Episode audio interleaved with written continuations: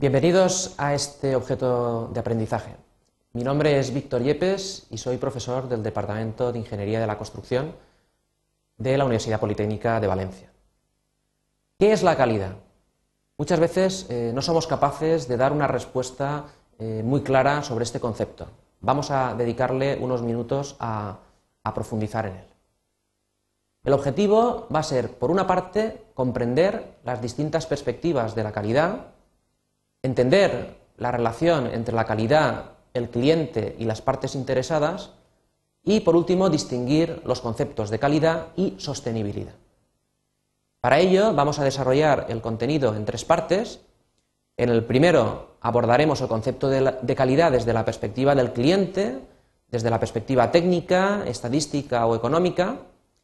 En segundo lugar, abordaremos algunas definiciones normalizadas, como las que proporciona ISO 8402 eh, o ISO 9000, y en el tercer bloque eh, abordaremos la calidad total, tanto su definición como eh, el concepto de calidad en comparación con el de sostenibilidad. Bien, la Real Academia Española nos define la calidad de muchas formas, la primera de ellas como la propiedad o conjunto de propiedades inherentes a una cosa, que permiten apreciarla como igual, mejor o peor que las restantes de su especie. Aquí podéis ver cómo necesitamos un patrón con el cual poderse comparar. También habla en sentido absoluto de buena calidad, en el sentido de superioridad o excelencia, e incluso habla de la condición o requisito que se pone en un contrato. Como podéis ver, las aproximaciones son muy distintas. Vamos eh, a eh, abordar la calidad desde distintas perspectivas. La primera de ellas va a ser la de Juran. Juran es uno de los grandes gurús eh, de la calidad y su perspectiva es la del cliente. Para él, la calidad es la aptitud o adecuación para el uso. Es decir, es una calidad que piensa sobre todo en el mercado. Tendría dos significados. Por una parte, sería el conjunto de características que satisfacen las necesidades de los clientes, o dicho de otra forma, calidad es no tener deficiencias. Aquí podemos comprobar algunos ejemplos. ¿Qué automóvil presenta mayor calidad? ¿Un automóvil de alta gama o un utilitario? Si el uso que le quiere dar el cliente es simplemente el transporte, probablemente ambos cumplirían con ese objetivo. Sin embargo, si el objetivo fuera la distinción social, probablemente el coche de mayor alta gama cumpliría con esa adecuación al uso y en cambio el utilitario no. Tenemos más ejemplos. Aquí tenéis dos camas. El uso de la cama es simplemente dormir, pero podéis ver aquí a la izquierda cómo ese uso pues puede ser complicado. En el caso de la izquierda es una cama muy original, pero poco útil. Y en la derecha tenéis una cama eh, muy eh, lujosa. Bueno, pues podéis ver cómo el lujo no hay que confundirlo con, con la aptitud al uso. O también nos podríamos hacer la siguiente pregunta. ¿Qué da mayor calidad? ¿Una comida em, rápida o aquella que se sirve en un restaurante eh, gourmet Bien, eh, probablemente si le preguntamos esta pregunta a un amante de la comida rápida, para él lo, mejor es la comida rápida porque es la que más le gusta. Y otros opinarían totalmente lo contrario. Por tanto, es muy importante ver que el concepto de calidad adecuada al uso depende extraordinariamente del cliente. La siguiente perspectiva sería la técnica, eh, representada en este caso por Philip Crosby. Esta es la calidad que le gusta a los ingenieros, Sería el cumplimiento de unas especificaciones o la conformidad a unos requisitos. Estamos orientándonos especialmente hacia el producto. Aquí podéis ver un par de ejemplos. Si tuviéramos unos planos donde lo que quisiéramos hacer es una casa, como veis en esta eh, figura, eh, totalmente invertida y lo hacemos, pues eso será una casa de calidad. Si en el baño que veis a vuestra derecha eh, el plano dice que tiene que tener tres inodoros y se colocan tres inodoros, pues probablemente será calidad, pero quizá no sea eh, una adecuación al uso Eh, por tanto, hay que tener cierto cuidado entre lo que quiere el cliente y lo que quiere, en este caso, el técnico. La perspectiva estadística, defendida en este caso por Edwards Deming, también otro de los grandes gurús, vendría a definirse como el grado predecible de uniformidad y fiabilidad a bajo costo y adecuado a las necesidades del mercado. Aquí podemos ver algún ejemplo.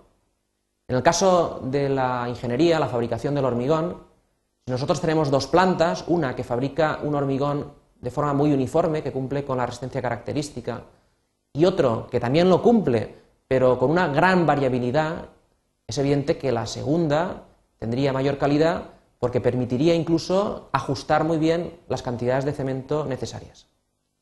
A la derecha tenéis una cocina, una cocina industrial. Probablemente, eh, si, estamos eh, cocinando una, paella, eh, bueno, pues este tipo de cocinas, la ventaja que tiene es que va a dar una calidad muy uniforme, muy constante, frente a lo mejor una cocina más tradicional, donde de vez en cuando se hacen paellas extraordinarias, pero que otras veces pues, no salen tan bien. Bueno, serían dos ejemplos estadísticos. Otra perspectiva es la económica. Genichi Taguchi también eh, es uno de los gurús de calidad. Para él la calidad sería la mínima pérdida económica impuesta a la sociedad desde que el producto es lanzado al mercado. Aquí vamos a dar dos ejemplos. El que da eh, Taguchi, eh, esta transparencia quiere representar eh, unos tomates. En Japón, eh, para conseguir que los tomates no se pierdan debido a, las inclemencias climatológicas, lo que se hacen es cubrirlas con un plástico. La pregunta sería, ¿cuál es el espesor óptimo o el espesor de calidad de este plástico? Si fuera realmente un plástico muy fino, se rompería rápidamente, habrían pérdidas en la producción de tomates y por tanto eh, la producción eh, del tomate eh, sería cara para el cliente. Si por contra lo que hacemos es un grosor de plástico muy elevado, este plástico costará mucho dinero que habrá que repercutir en los costes de producción del tomate. Por tanto, habrá un espesor intermedio entre ambos que minimizará el coste para los clientes, en este caso de adquisición de los tomates. Ese sería el espesor de calidad. Lo mismo podríamos decir de las estructuras, las estructuras en edificación, las estructuras eh, en puentes, etc. ¿Cuál sería, en este caso, para un soporte el espesor adecuado? Si es muy grande, las columnas serían tan grandes que eh, llegarían a ocupar todo el edificio, eh, son más caras, pero podrían soportar incluso pues un terremoto de alta de alta intensidad. Y por otra parte, podríamos también reducir la sección al mínimo, pero podría ocurrir que se desplomase el edificio y habría que sumar no solamente los problemas de demolición de la estructura, sino también posibles pérdidas humanas, etc. Bueno, pues entre uno y otro está el, el, soporte bien construido, que sería el que se ajustase a las normas técnicas y en ese caso tendríamos un coste mínimo para la sociedad. Bien, vamos a determinadas definiciones ya normalizadas. La ISO 8402 nos define la calidad como el conjunto de propiedades y características de un producto o un servicio que le confieren su aptitud para satisfacer unas necesidades expresadas o implícitas. Podéis comprobar que eh, estamos incluyendo la perspectiva de Juran, del cliente, con la perspectiva técnica de Crosby. La norma ISO 9000 nos define la calidad como el grado en que eh, un conjunto de características inherentes cumple con los requisitos. También tenemos que definir lo que es una característica, sería el rasgo diferenciador. Inherente es que existe, especialmente es una, eh, se define como una característica permanente, y el requisito serían aquellas necesidades o expectativas establecidas, eh, generalmente de forma implícita u obligatoria. Bien, vamos a dar un paso más. Vamos a hablar de la calidad total. La calidad total eh, se puede entender ya como algo relacionado con la gestión, no con el producto o con el proceso, sino con la gestión. Sería un modo de gestión de una organización centrado en la calidad, basado en la participación de todos sus miembros, que pretende el éxito a largo plazo mediante la satisfacción del cliente y beneficios para todos los miembros de la organización y de la sociedad. Esto nos permitiría ampliar la definición de calidad. Podríamos decir que la calidad sería la maximización de la satisfacción de las necesidades y expectativas presentes y futuras, ya no de los clientes, sino de todos los grupos de interés, de forma que se mantenga a largo plazo la rentabilidad y que, como consecuencia, garantice la sostenibilidad de la actividad. Bien, ¿estas definiciones son suficientes? Podemos decir que, eh, por simplificar, la calidad sería una balanza, una balanza donde en un platillo está la satisfacción de las partes interesadas y por otra parte la rentabilidad económica. No se puede entender que una empresa ofrezca calidad si no es capaz de mantenerse económicamente a medio y largo plazo. Por tanto, es un equilibrio que hay que buscar en cualquier organización. Y ahora viene una pregunta realmente importante. La sostenibilidad y la calidad. Si nosotros gestionamos desde el punto de vista de la calidad, ¿podremos garantizar la sostenibilidad? Muchas veces no.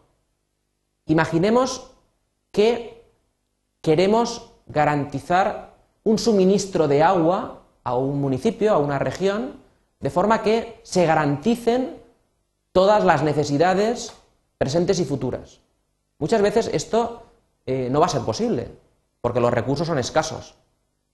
Por tanto, necesitamos ampliar esa definición de calidad, tal y conforme hace la calidad total, a las partes interesadas. Y hay dos partes interesadas muy importantes, el medio ambiente y las generaciones futuras. Si somos capaces también de garantizar el cumplimiento de las necesidades de estos dos actores, el medio ambiente y las generaciones futuras, entonces sí que podremos decir que la calidad va a permitir la sostenibilidad. Bien, simplemente eh, llegar a las conclusiones eh, de este objeto de aprendizaje. En primer lugar, decir que el término calidad presenta múltiples interpretaciones, en ocasiones se confunde con prestaciones o lujo. En segundo lugar, decir que la calidad depende de la interpretación que el cliente realiza sobre lo que se le ofrece. En tercer lugar, no es posible hablar de calidad si la empresa no obtiene una rentabilidad económica. En cuarto lugar, decir que la inclusión del concepto de partes interesadas permite ampliar y mejorar el concepto de calidad. Y por último, y no menos importante, decir que la calidad garantiza la sostenibilidad si se atienden las necesidades del medio ambiente y la de las generaciones futuras. Muchas gracias.